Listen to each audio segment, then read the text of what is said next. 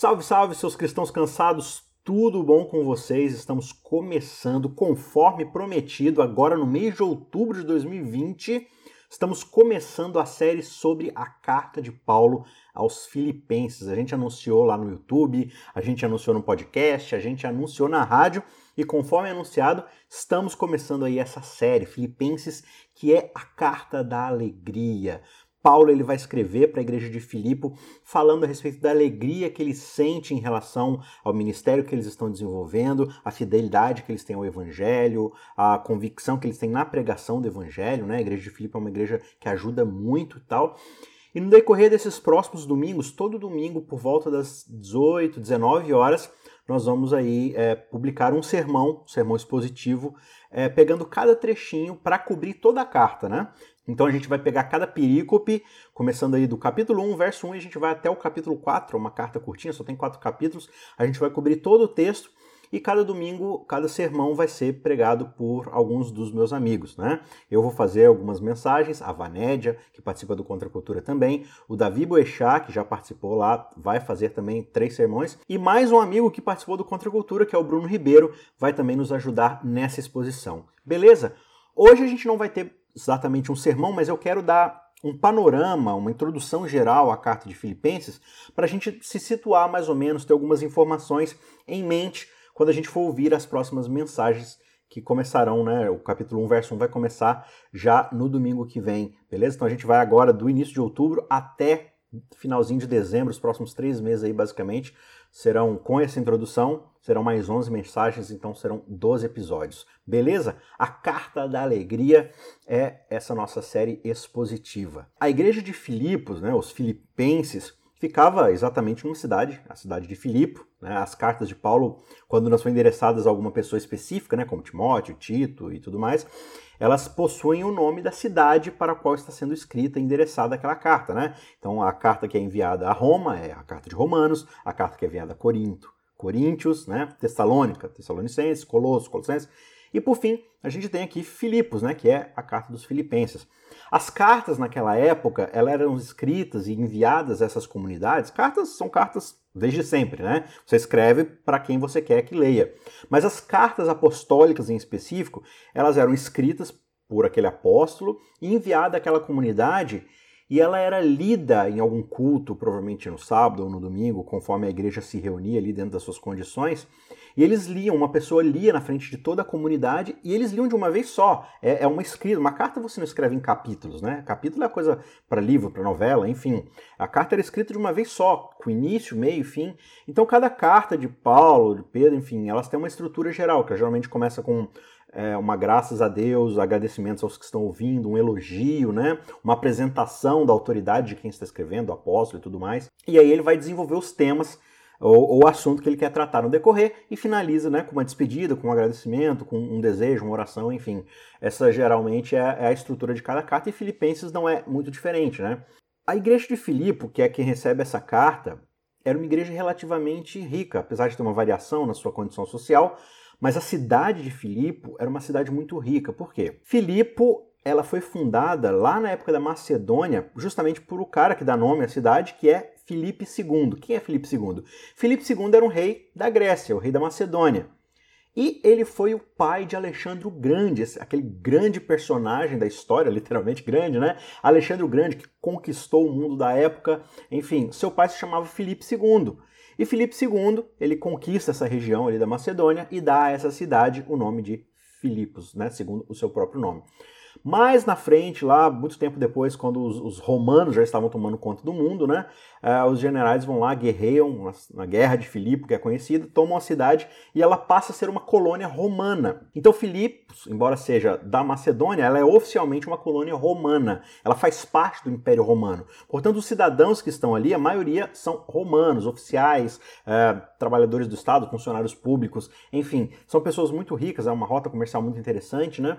E ali é onde Paulo vai chegar para pregar o evangelho. Então, assim, eles, por ter essa condição financeira bem interessante, eles são bastante ativos no financiamento do ministério de Paulo, na pregação do evangelho, né? Agora, como é que Paulo vai chegar ali em Filipe? E aí tem uma questão muito interessante aqui por detrás dessa história, né? Se você for lá em Atos, no capítulo 16, você vai ver que é justamente o capítulo que vai descrever a chegada de Paulo em Filipe. E a chegada dele ali, ela é totalmente fora do convencional. Né?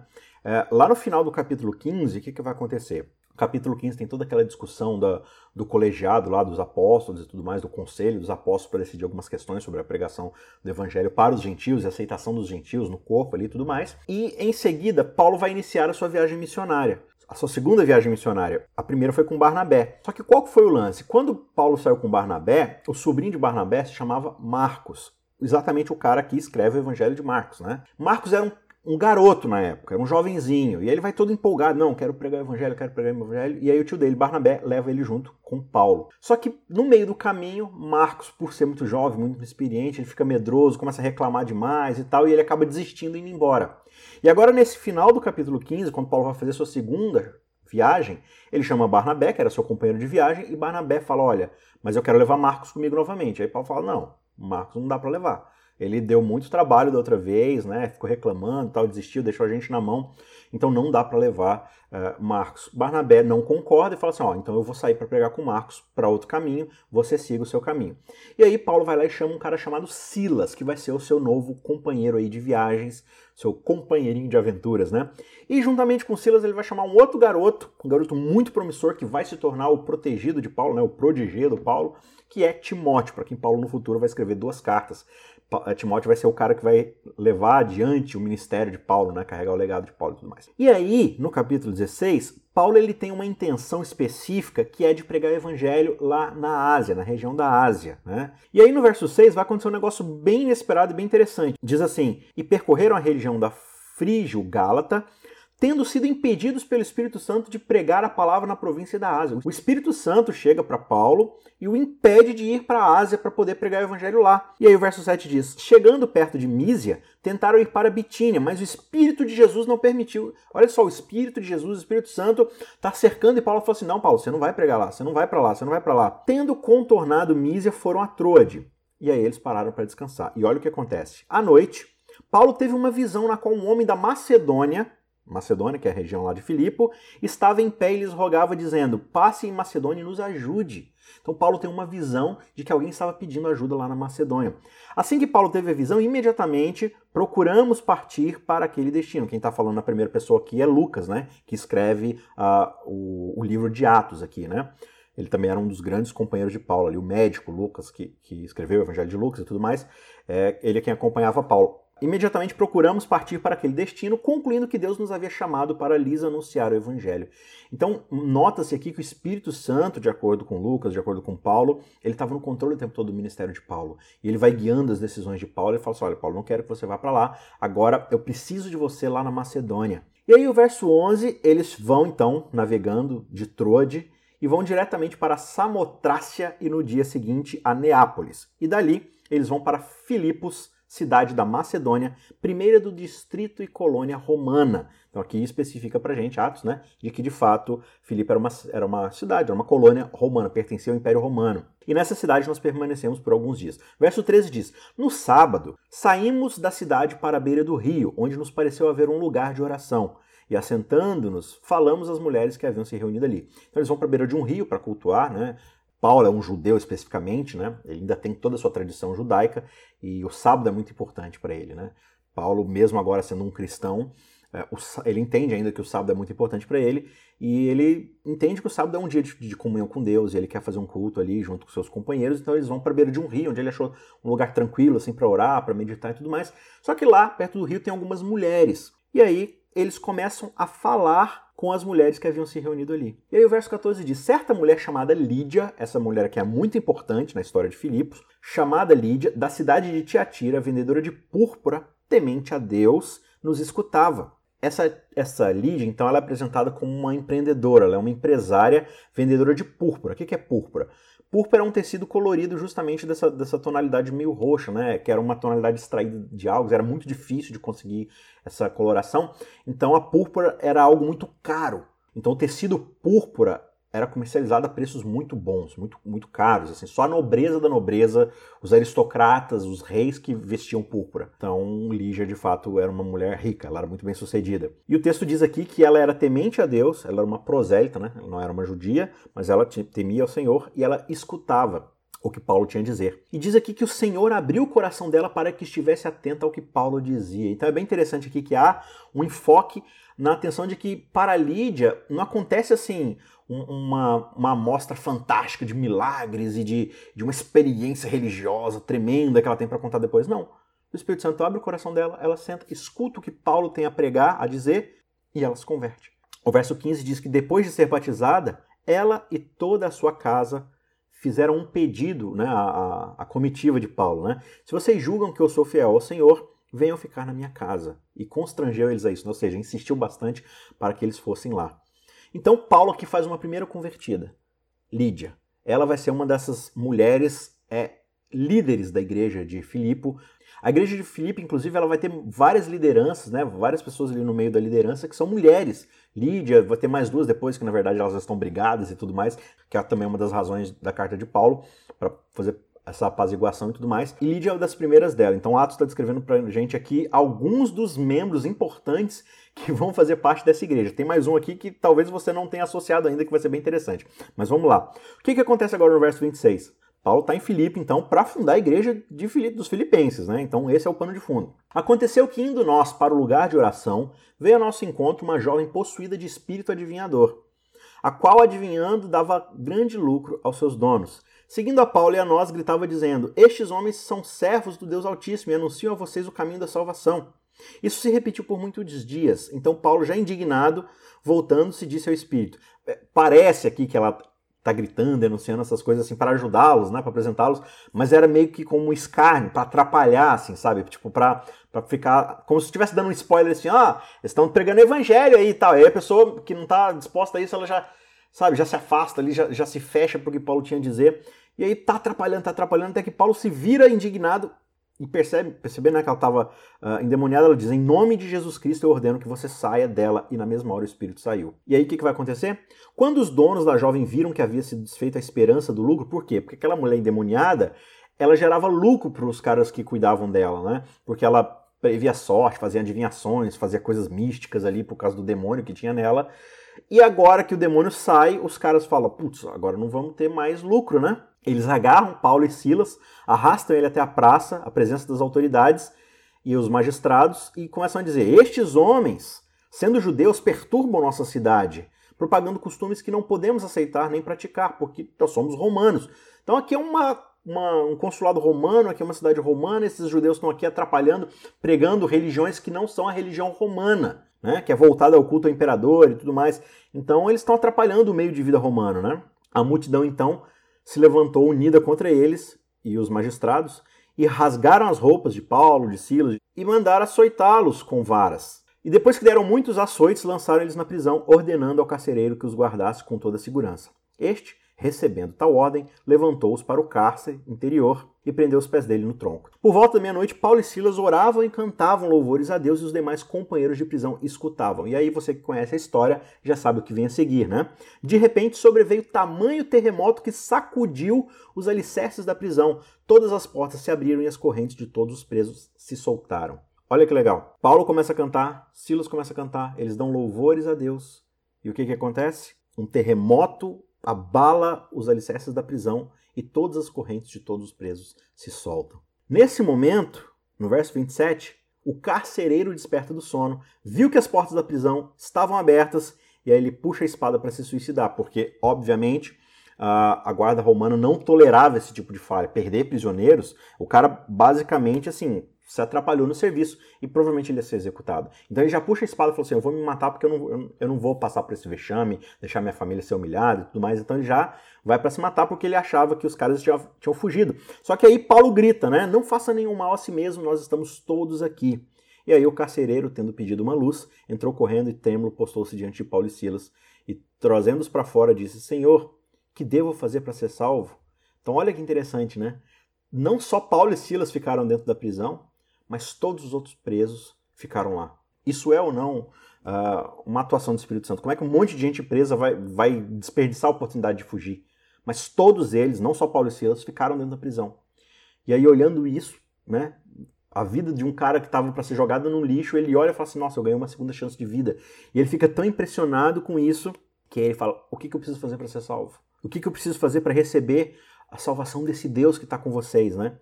E aí eles falam uma das coisas mais bonitas que o ministério de Paulo já, já declarou, né? Creia no Senhor Jesus e você será salvo. Não só você, como toda a sua casa. Então, você não precisa fazer nada, você não precisa compensar nada. Aqui Paulo basicamente dá a palavra do Evangelho. Creia no Senhor Jesus e você vai receber a salvação.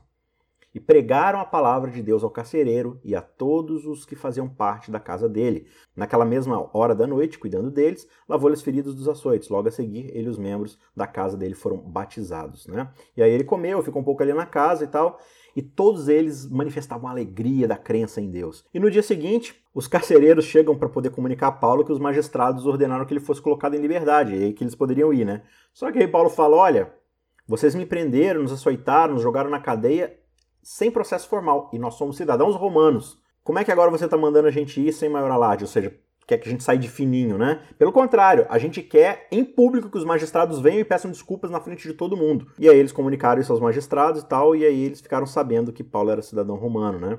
E aí eles foram lá, pediram desculpas e tal, e aí pediu que eles retirassem da cidade. Eles foram lá para casa de Lídia e aí começaram a animar os irmãos, né, pregar e tudo mais. Eles fundam a igreja de Filipos, isso aqui é provavelmente cerca de 48 depois de Cristo. Eles fundam a igreja de Filipo, e aí você tem essa igreja fantástica, a primeira igreja que Paulo planta de fato, e você tem esses dois personagens centrais aqui na história, né? O carcereiro e toda a sua família, e Lídia, essa mulher rica, comerciante. Eles vão agora ser um desses principais personagens que vão fazer parte dessa igreja tal, e eles vão ser citados lá na carta a Filipe, bem como outras pessoas também. Né? Então essa é a história do pano de fundo de como Paulo chega em Filipe, é, essa cidade tão rica, tão, tão política, né?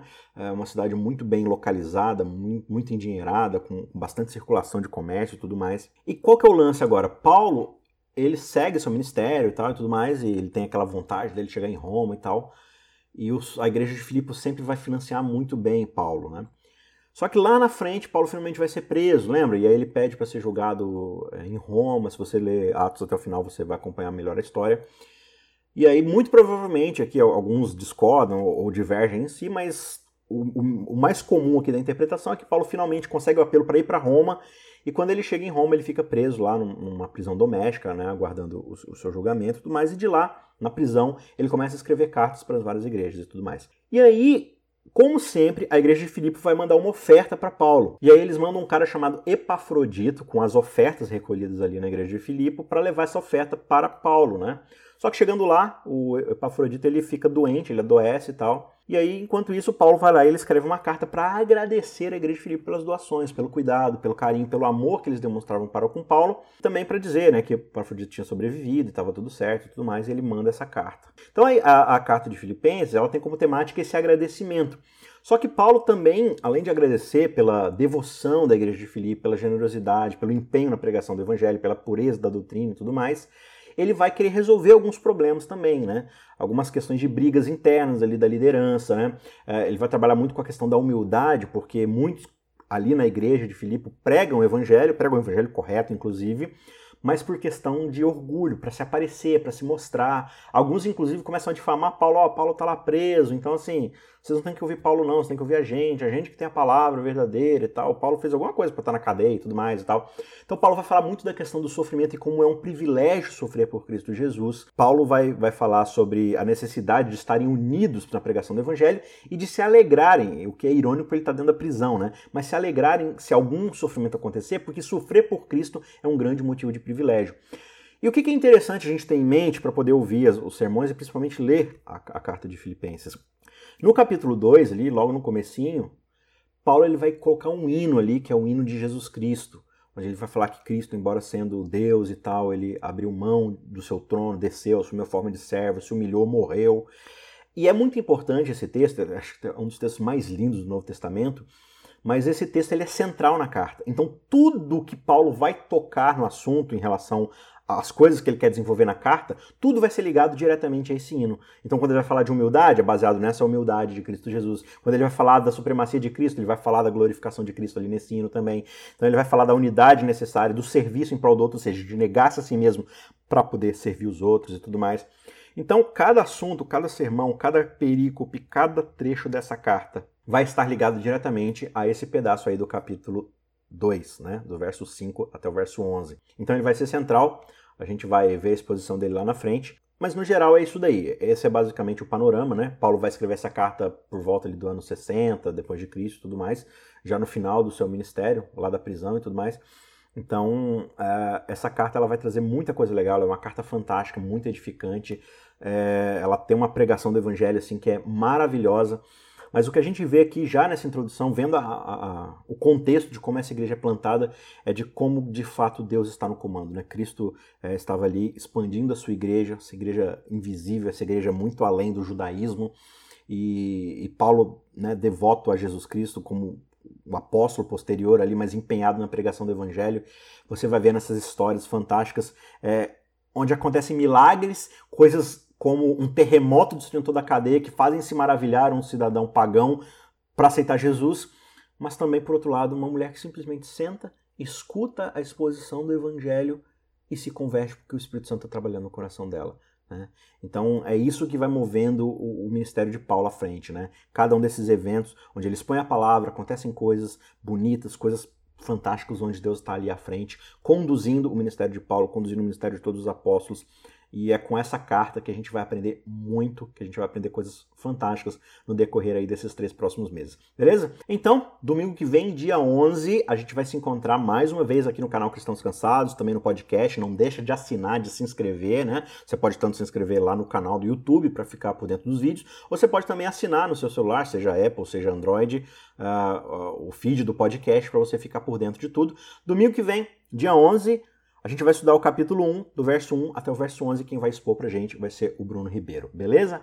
Eu te encontro lá. Não se esquece de compartilhar esse vídeo, ou então clica aí no joinha, clica no curtir, porque não porque a gente quer que o vídeo seja curtido, mas né, para agradar o nosso ego e tudo mais, mas é porque quanto mais pessoas curtirem, mais o YouTube entende que o vídeo é importante e que o vídeo merece ser compartilhado, e aí mais pessoas vão ficar sabendo do vídeo, mais pessoas vão assistir, vão conhecer essa exposição do Evangelho é, e estudar com a gente aí a Bíblia, o livro de Filipenses. Beleza? A gente se vê domingo que vem. Um abraço e até lá.